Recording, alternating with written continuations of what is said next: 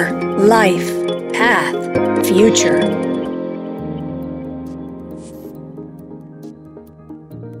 Olá pessoal, bem-vindos de volta ao Future Hacker. Temos aqui o segundo episódio, o um papo ótimo aqui com Elzo Ferreira. Elzo, eu queria que você falasse agora, né, no primeiro episódio, a gente contou um pouco, né, qual foi a tua história, né, a história de como é que você encontrou com, né, com, a, com, com o Xaxim, né, com o princípio ativo, né, Dixonia celoriana, né, que é, o, que é o princípio ativo. Eu queria agora, do ponto de vista do Elzo empreendedor, quer dizer, a partir do momento que você já é, estava já com o produto, já mais ou menos sabendo onde tinha caminhar, eu queria que contasse agora essa jornada, de como é que você, nesse, que acho que que trouxe nesses 25 anos de trabalho né, forte nesse, nesse campo. Por favor. Ok. É, então agora essa fase é a fase de mão na massa que a gente chama, ok? Já estava desenhado o cenário e a gente já tinha os elementos, agora tinha que partir para ação. Partir para ação, ela, ela implica em duas situações. Preparar o material, tecnicamente científico, e gerar recurso para você comprar o que você precisa para bancar o projeto. Então, o professor me dava as dicas, né, como eu tinha o projeto e a Universidade Federal é pública, mesmo eu não sendo estudante de, de, da área de saúde, eu podia fazer pesquisa lá, o professor falou. Né? Então, eu me aproveitava dessa situação e fui aprendendo, estudando química e física e bioquímica para me entender o que eu estava fazendo. Aí a gente conseguiu uma parceria com a outra Universidade Federal do, do, do governo para fazer os ensaios farmacológicos. Já acertei as duas coisas, né? A elaboração do extrato, da, preparar o material e quem fosse testar para mim. Enquanto isso, nós ia fazendo os outros testes, os outros testes preliminares na bancada. Em contrapartida, eu precisava de dinheiro. Daí eu comecei a bater na porta dos meus amigos. Né? Apresentava a ideia para eles, né? a situação que tinha ocorrido, e aí eles é, perguntavam, né? O que, que eu precisava, como eles podiam me ajudar. Então, fui angariando fundos com meus amigos. Né? Quando secava aquela fonte, eu ia para outra. secava aquela, fui indo para outra. Só que, empiricamente, a gente já foi elaborando um xarope do, do, do produto, com o extrato da planta. Com esse xarope, a gente já começou a distribuir para voluntários, para voluntários que tinham doenças, a doença, e que eles usavam o produto e eles tinham o resultado que eles esperavam. E o que mais me dava força nesse trabalho nem era o dinheiro que os amigos me emprestavam, o apoio que eu tinha, mas era o resultado que as pessoas tinham. Um dia eu recebi uma carta de um pai do interior de São Paulo, ele disse, professor, eu tinha dois filhos, ele falou. Eu fiquei sabendo do senhor. Ele disse, agora eu já tenho só um. Eu perdi um para asma e outro também está com asma. Ele disse: o senhor poderia me arrumar o produto? Eu arrumei o produto para ele. Dali uns 30 dias recebi uma outra carta dele dizendo: professor, o meu filho já voltou para academia, voltou para natação, já dispensou todos os medicamentos que ele utilizava. Ele falou: e eu queria né, ter o prazer de lhe conhecer pessoalmente. Nunca tivemos oportunidade de se encontrar. Então era esse resultado, era isso que fazia eu andar com força, com coragem, além da fé que eu tinha e, e, e as portas que Deus abria para me tocar o projeto. O meu maior laboratório foi a, foi a cozinha da minha esposa, né? Ela, ela teve que me aturar por todo esse tempo até que a gente profissionalizou a situação. Então, preparamos todo o material, aprendi a preparar o material. Cada segmento do, do projeto ele envolve um determinado profissional, ou um, um determinado departamento. Então, é como se fosse uma escada, você vai subindo degrau por degrau. Então, eu fui galgando degrau por degrau, fui aprendendo. Aí fiz vestibular para a área da farmácia, aí fui estudar farmácia, daí depois, quando fui estudar farmácia, daí eu entrei na minha área propriamente dito. Aí eu tocava pesquisa, estudava, e ainda com dificuldade financeira, né? Dependendo de empréstimo dos outros, de, de ajuda e tal. E deu certo. Então, em 2005, eu recebi a resposta do departamento de farmacologia que estava testando o extrato em animal em doenças do aparelho inflamatório do aparelho respiratório. E quando o professor é, me ligou, ele disse: Elzo, tenho uma surpresa para você. Ele disse: O que foi, professor? Ele disse: Os estudos ficaram prontos. Ele disse: Qual foi o resultado? Ele disse: Não posso falar por telefone, você tem que vir pegar pessoalmente. Eu fiz 300 quilômetros chovendo em 2 horas e 15 minutos de carro. O meu amigo estava junto comigo. Ele dizia, quer, deixa que eu dirijo, Elcio, deixa que eu dirijo. Eu disse, não, cara, deixa que eu dirijo, porque nós temos que chegar lá antes que feche a universidade. Porque era na sexta-feira e daí só ia abrir na segunda. Ele disse que a gente decolou três vezes na estrada em cabeceira de pontes com o carro. Né? Eu não senti nada, eu só queria chegar lá. Quando ele me deu o CD e o, e o impresso, eu não sabia o que fazer. Ele disse: o resultado foi esse aqui. Ele disse: eu acho que você atingiu o seu objetivo. Ele confirmou aquilo que eu já estava tendo de resposta dos voluntários. Então, ele é, validou cientificamente o que eu já tinha de conhecimento, mas informação dos voluntários não vale, né? não, não valeria para mim continuar os estudos. Eu precisava comprovação técnico-científica. E agora eu tinha uma comprovação técnico-científica, eu tinha resultados e eu já tinha uma bagagem do projeto. Ah, mas a adrenalina não baixava. Isso era tão forte que quando nós estávamos voltando, daí ele vinha dirigindo, ele disse, pare o carro aqui. Aí ele parou o carro ali em Florianópolis, eu desci do carro correndo, entrei no mar com roupa e tudo, estava frio, entrei com roupa e tudo para poder baixar aquela adrenalina. Eu nunca tinha passado por uma situação daquela, uma emoção daquele jeito. Aí me acalmei, tudo. Ele disse, está mais calmo agora? Eu disse, estou, agora estou mais calmo. Daí a viagem continuou, molhado mesmo, deitei, dormi um pouco, aí foi caindo a ficha do que eu tinha conseguido. É, sabe o que, que, que, é? É como se você estivesse andando na, na, no quintal da sua casa e, sei lá, você achar um. Nem é um poço de petróleo, mas como se fosse um rio de petróleo que pode ajudar a humanidade toda que precisa daquele produto ali. Eu não, eu não via no Elzo, eu não via o Elzo pesquisador, o Elzo cientista, o Elzo estudante, o Elzo empresário, o Elzo dono de um negócio. Eu via as pessoas sendo beneficiadas com isso. Na minha vida, não, da minha mente não saía aquelas crianças com bombinha, com, com aparato na narina, aquele inalador, aquelas pessoas. Eu via isso, eu via só os benefícios que isso poderia causar para a humanidade, mas eu não fazia ideia dos agora dos problemas técnicos que viriam pela frente. E esse foi um mega desafio. Então, duas coisas eu já tinha. Eu já tinha achado um caminhozinho para arranjar dinheiro, né? Que era os amigos. A verdade, eu procurei, eu fiz uma lista de potenciais financiadores. Eu selecionei 216. Eu escutei 214 não. Um, talvez, daqui uns dias, e outro, um ex-patrão meu, disse: Eu vou começar a te ajudar e ele foi o que me deu a primeira bolsa e começou a me ajudar na pesquisa. E ali foi onde eu comecei a obter o primeiro recurso para me sustentar e tocar a pesquisa, e agora com resultados comprovados. Gerou uma nova fase do projeto, que daí a gente já partiu para uma formulação a partir desse processo. E isso que foi legal. Daí a gente começou a ter um produto já desenvolvido tecnicamente. Perfeito.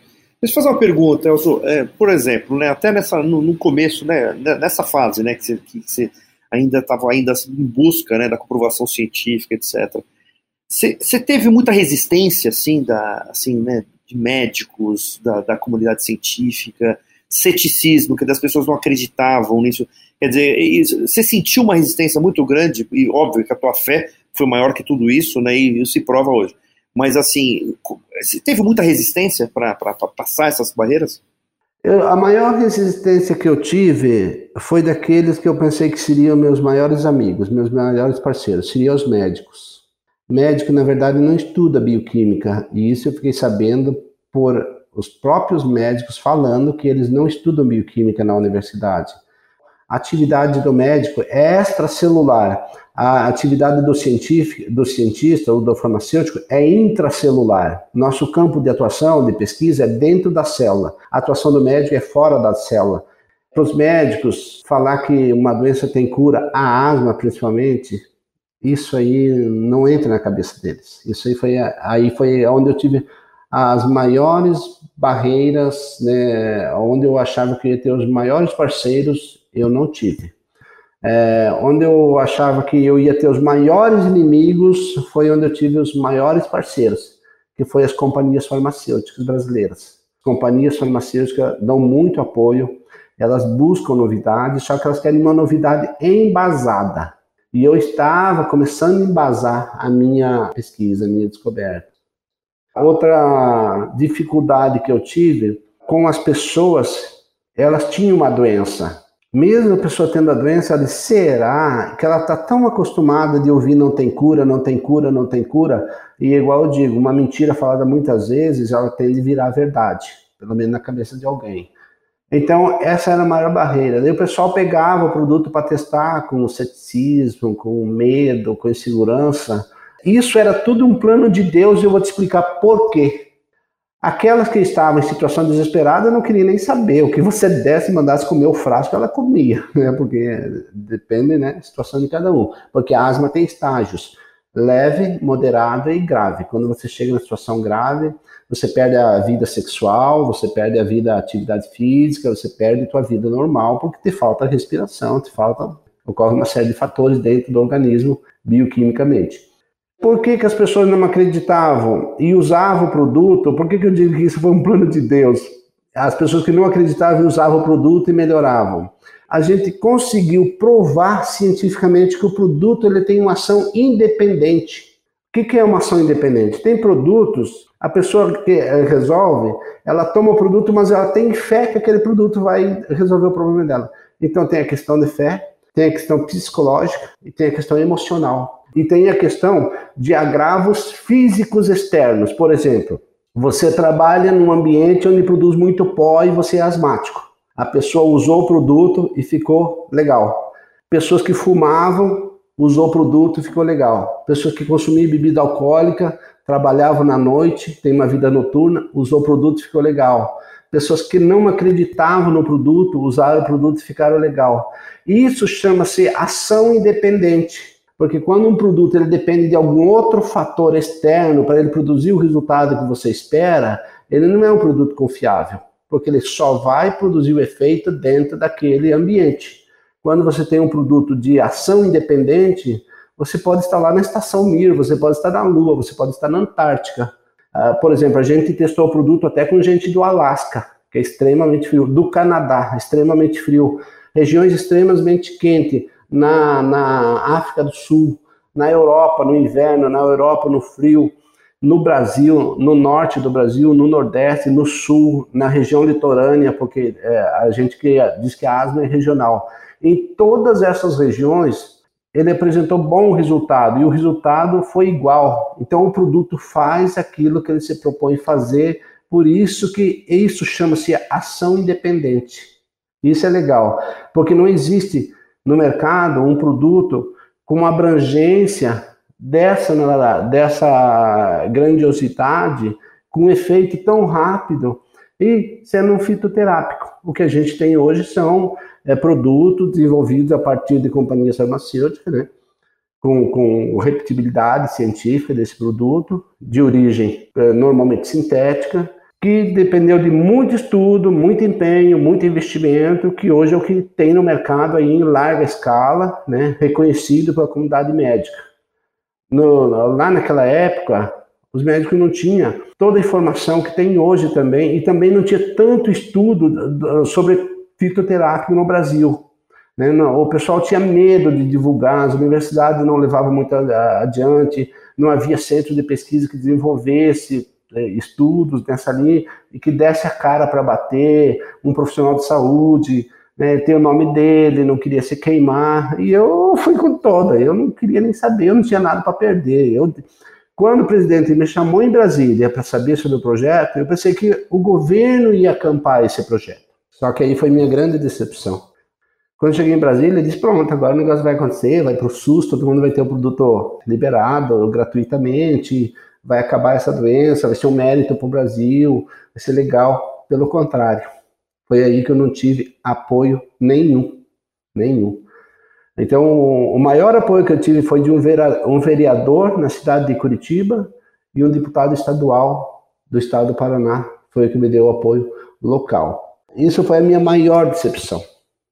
É engraçado isso, né? Quer dizer, né, os apoios que você imagina, né, que vai ser dos médicos, né, até das instituições financeiras, né, que teoricamente deveriam estar ancorando e apoiando projetos como esse.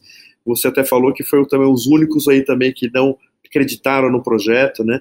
Eu acho que assim, o que é interessante também, Elson, conta um pouco como ele está hoje, né? É importante o pessoal entender qual é a pujança desse, desse, desse projeto hoje, aonde que ele está hoje alcançando, né? E, e, e, e aonde ele vai, e aonde ele quer, o, o que você quer alcançar com esse projeto. Ah, então, a primeira parte, a gente fez uma introdução de um projeto, né? A segunda parte, a gente falou de como o projeto virou produto. Agora, então, a gente vai falar do produto versus mercado versus necessidade. O que, que acontece? A gente fez toda uma parte legal de proteção a nível de propriedade intelectual, de parte legal a nível de governo federal, órgãos ambientais, toda essa situação, porque a gente trabalhava com a planta ameaçada de extinção e tivemos que desenvolver todo um projeto ambiental para garantir a sustentabilidade desse vegetal de maneira legal. Né? Então, tudo com conhecimento da Secretaria de Meio Ambiente, municipal, estadual e federal, todos os órgãos que regem esse departamento. Deu certo, vencemos essa etapa. Quando você vai para esse mercado, é um mercado gigantesco mercado absurdo de grande. Agora, dia 3, teve o Dia Mundial da Asma e saiu N matérias e diversos uh, veículos de comunicação de credibilidade nacional e internacional falando a respeito da problemática. O Brasil pode subir no palco e dizer que ele tem o controle dessa doença, dessas inflamações do aparelho respiratório que causa asma e bronquite. Isso o Brasil pode dizer com toda segurança, por quê? Porque a gente já está exportando o produto para os Estados Unidos e lá já estão usando em larga escala e lá o resultado tem sido fantástico. O FDA tem conhecimento disso, a Anvisa tem conhecimento disso, de que o produto está saindo daqui para lá, os órgãos. Aí eu fico, o que mais me revolta é isso. Por que, que lá nos outros países a gente já pode vender o produto e dentro do Brasil a gente não pode? Isso é o que me revolta. O, o, o meu maior desejo era disponibilizar isso para a comunidade brasileira, dizer, ó, do Brasil para o mundo, mas a gente está quase que fazendo o contrário, do mundo para o Brasil, né? Em vez de ser de fora para, de dentro para fora, pode ser que venha de fora para dentro, por força de, de, legislação e toda essa situação e regras de, de, de departamentos e tal, que não quero entrar nesse, nesse contexto. Já é um produto assim reconhecido. Hoje a gente já está sendo procurado por companhias farmacêuticas, já tem uma situação bem, bem avançada com companhias farmacêuticas. A questão das patentes está tudo em ordem. É, o que eu digo, a gente descobriu uma nova fonte geradora de produtos. Não descobriu só um produto. A gente descobriu uma nova fonte de matéria-prima que pode produzir famílias de produtos. Só que essa fonte, para ter validade, ela tem que produzir um e esse um dá resultado. E isso tem acontecido, né? Essa, essa planta, Dixone xoloviana, ela tem garantido o resultado e o bom de tudo isso é que o resultado da planta também é independente. Isso é legal. A planta do interior de São Paulo, né, da região litorânea de São Paulo, ali Bertioga, Mogi das Cruzes, da onde a gente testou, Rio de Janeiro, Paraná, Santa Catarina e Rio Grande do Sul, deram o mesmo resultado, apresentaram o mesmo resultado terapêutico. Então isso é legal, né? Não é uma planta ah, só do Paraná, só de Santa Catarina, regional, não, é uma planta do Brasil, uma planta nacional. Aí o pessoal diz, mas essa planta não tem no Uruguai, não tem na Argentina, no Paraguai. Tem, mas lá já é zona de transição, principalmente do Paraguai, zona de transição, que já pende para o Pacífico, então já tem uma, um, as plantas já têm outro comportamento. A única planta estudada no mundo cientificamente foi o exemplar brasileiro. Aí tem diferença por causa de pH, pluviometria, pressão atmosférica, tudo isso soma. Então, tudo isso a companhia farmacêutica te pergunta: você tem controle de tudo isso? É, lançar um produto com a tua matéria-prima é confiável? É confiável até onde? 100% confiável? Então, quais são os pontos fracos? Quais são os pontos fortes? Então, tudo isso você tem que comprovar para você ter um produto produzido a partir de um vegetal em larga escala para atender um país, uma região, atender o SUS, no caso. Vocês da área de comunicação foi o que mais me deram um apoio foi o que mais somaram para o, o, o projeto se expandir. a mídia brasileira, a TV ou rádio, a internet, esses YouTubes aí, esse pessoal foi o que mais tem me ajudado, porque eles também acreditam no produto e são gente que usa o produto, né, ou usar o produto, ou o amigo ou parente usou. Então hoje o produto pode me ser um divisor de água na situação das pessoas que têm problemas respiratórios. O que, que acontece, André? Ainda a gente está fazendo força para pôr ele na cabeceira da pista para fazer decolar. Mas depois de 19 de outubro de 2005, quando eu dei a primeira coletiva de imprensa na televisão, eu acreditava piamente que o governo ia assumir esse projeto. Essa era a minha grande esperança. Eu não tinha, assim, esperança de ficar milionário, de ficar famoso com esse projeto, nada disso. Eu tinha esperança de que o governo assumisse e cuidasse da saúde dos brasileiros e que o excedente exportasse para fora, né? igual o pessoal fez com a vacina agora contra o Covid. Ah, primeiro trata a Rússia, primeiro trata a China, primeiro trata os donos da casa, o que sobrar exporta para fora. Foi isso que as companhias farmacêuticas fizeram. Isso era o que eu esperava do nosso país, do nosso governo. Infelizmente, isso não aconteceu. Como que isso está acontecendo? Através de empresas privadas que estão buscando novidade no mercado, né, que estão chegando, fazendo proposta e fazendo negócios por uma força independente para resolver um problema da sociedade que é de competência do governo. Porque o Brasil gasta milhões e milhões de reais por mês com o problema de asma e é onde que o Brasil tem competência técnico-científica para performar esse medicamento e lançar mundo afora e, e é, faturar horrores com isso. Mas tudo bem, se eles não querem, então vamos fazer nós. Perfeito. E fazemos e fazendo vocês, é, qual é hoje, só para ter uma ideia de, de eu, você tem uma ideia de, de, de valuation da empresa hoje, quanto que ela vale, assim, mais ou menos, você tem uma ideia hoje? Eu tenho essa ideia, né? A gente, como que a gente chegou um momento agora que a gente não tinha mais como andar, precisava de dinheiro mais pesado para fazer o negócio acontecer. Além de chegar a hora de você devolver o dinheiro dos seus credores, porque né, já fazia, tinha credores que fazia 15, 20 anos que já tinha me, me arrumado dinheiro. Daí o que, que eu fiz? Falei com um amigo meu que ele faz operações financeiras em Dubai Aí eu peguei duas consultorias aqui no Brasil também que, que, que me deram orientação, que me orientam até hoje, eu fiz que eles mandaram. Contratei uma empresa especializada no Rio de Janeiro para fazer a valuation da patente. Antes deles fazer a valuation, eles fizeram uma perícia na patente dentro do INPI e de mercado. Com essa perícia, eles concordaram em fazer a valoração da patente. Quanto que isso pode chegar. Todos os valores que já me falaram, ou que já tinham me falado a respeito desse projeto, é, viraram, digamos assim, não trocado, porque são valores importantes, mas ficaram muito aquém daquilo que a valoração apresentou. A gente sabe que a gente tem um case de um valor absurdamente grande, estando na minha mão. Imagina na mão de um governo. Isso vira um patrimônio nacional. Né? Então, o valor se potencializa ainda mais devido, é, influenciado pela necessidade de mercado. E a necessidade de mercado, você vê, hoje, queira ou não, o mundo ainda está prostrado diante de um problema respiratório, sem precedentes, sem controle. A ponto de que ontem saiu uma matéria que esse problema respiratório que afetou o mundo, ele tem deixado em média 33 sequelas nas pessoas de diversas maneiras, né? não são em todas.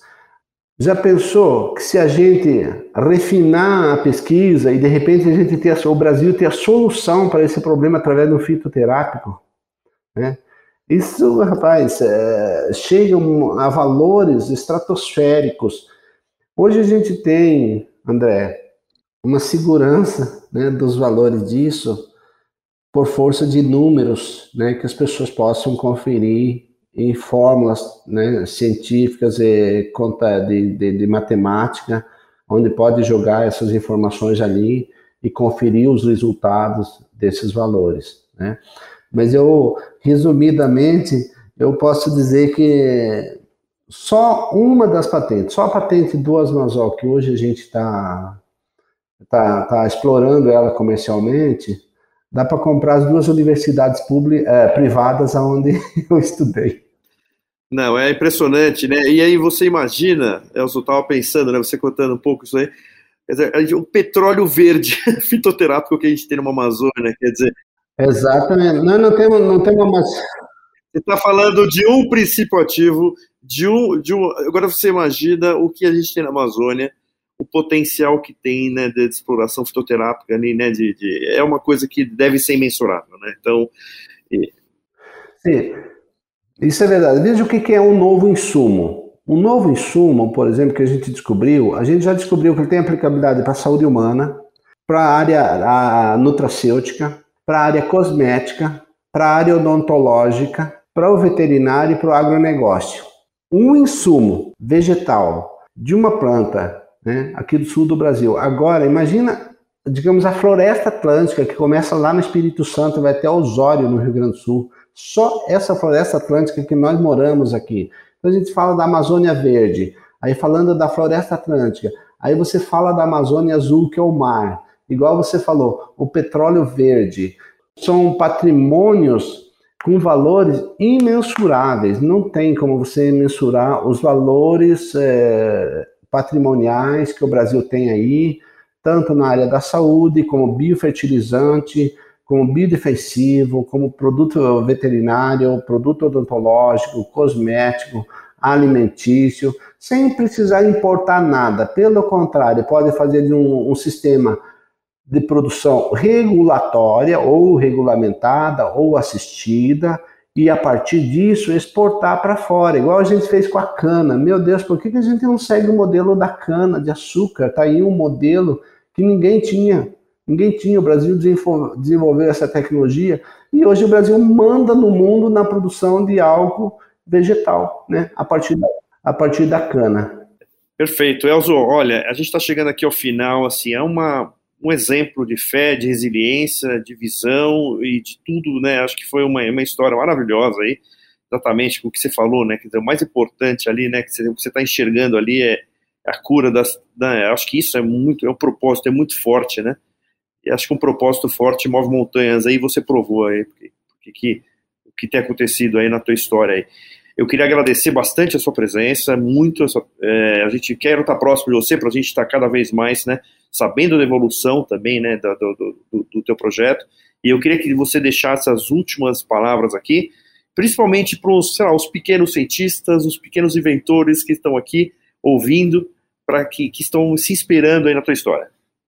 Primeiramente, André, eu quero te agradecer pela oportunidade, porque a gente não faz ideia de onde chegar. Isso é uma realidade. Isso é o bom da ferramenta que vocês têm na mão. É, e quem sabe muita gente que esteja com problema que eu tive, ou que eu ainda tenho problemas, quer uma orientação a respeito de como chegar, como fazer acontecer, a gente está aqui à disposição para ajudar, para orientar nesse sentido. E também quero dizer, não desista pelo primeiro problema que vem na frente, porque esse problema pode ser um preparo para você depois superar o próximo problema que vai vir adiante.